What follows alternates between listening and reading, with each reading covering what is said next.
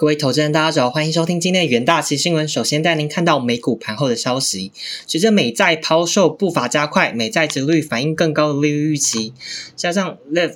因悲观猜测，单日崩跌三十六 percent，大型科技股气势低迷。纳指和费半周五分别收低零点六 percent 和一点六 percent，标普小幅收红零点二 percent，仍创近两个月来最糟的单周表现。道琼收涨一百六十九点，或零点五 percent。在消化联准会关于一连串的鹰派发言和企业财报后，美股以震荡走势为本周画下句点，三大指数均为今年首度收黑。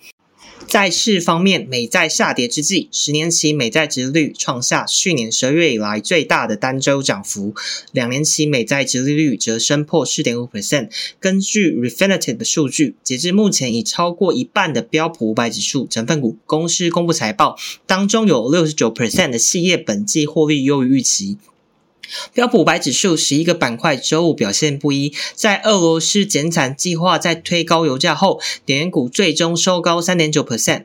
领涨标普，非必需消费品则下跌一点二 percent。观察经济数据，密大消费者信心指数显示，美国二月消费者信心进一步改善，但家庭预估未来十二月通膨数据将持续走高。强劲的非农就业本周令美股陷入震荡的走势。接下来，投资人将观望下周一月的消费者物价指数报告，从中寻求联准会升息路径的蛛丝马迹。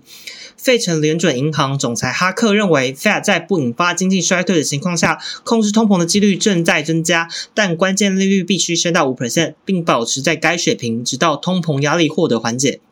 与此同时，美国前财政部长 Summers 警告，金融市场对通膨的态度过于自满，Fed 可能需要比投资人预期的还更进一步的收紧政策。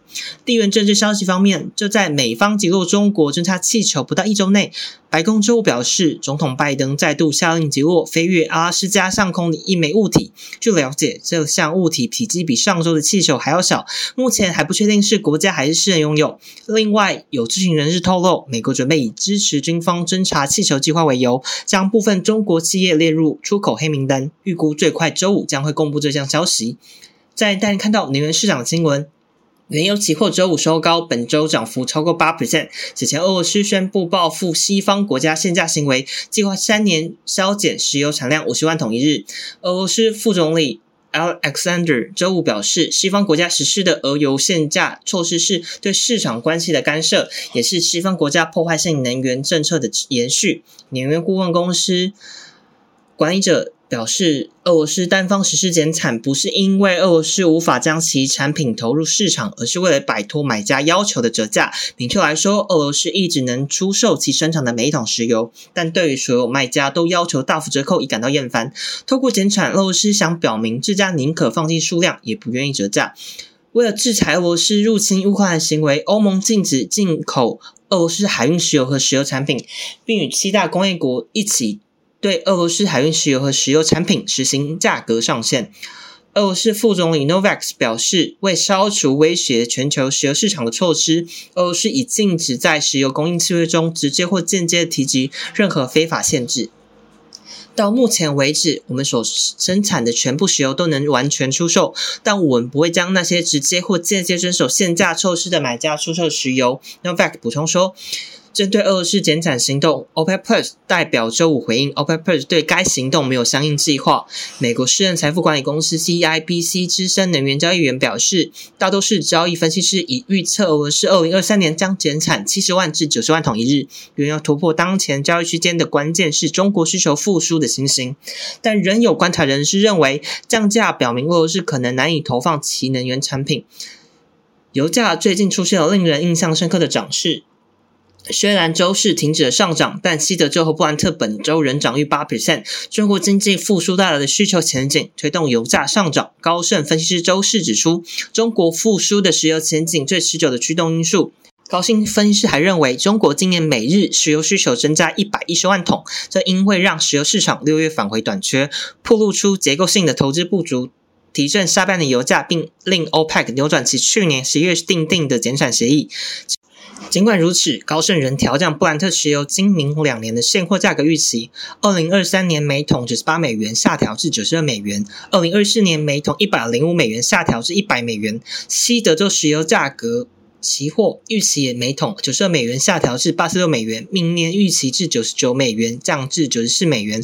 分析师表示，调整布兰特原油价格持续，尤其反映今年结余适度软化的预期。下售的大部分原因来自远期价格走低。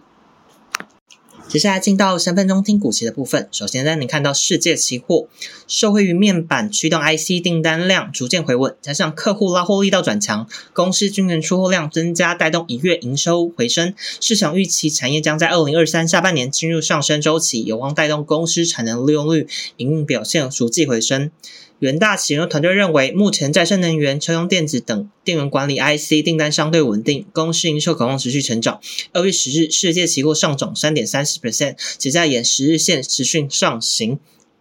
接下来带你看到南亚科期货，受惠于企业用云端机体需求续增。而 AMD 和 Intel 接连推出新一代伺服器平台，有力带动伺服器记忆体需求，加上包含网通、工控及车用领域需求续旺，整体需求回温有望支撑记忆体报价。元大企业团队认为，国际记忆体大厂减产略见成效，加上需求回温，皆有力改善目前供过于求的状况，记忆体报价有望提前落底。二月十日，南亚科期货收平，期价延续区间震荡的走势。接下来带您看到中珠 KY 期货，在中国正式解除防控防封锁之后，对公司的营运冲击将持续减缓。市场预期中珠在中国业绩成长有。的幅度有重回往年的水准，加上近年公司积极投入绿能产业，目前已超过三千座的太阳能暗场，有望挹注公司营运成长动能。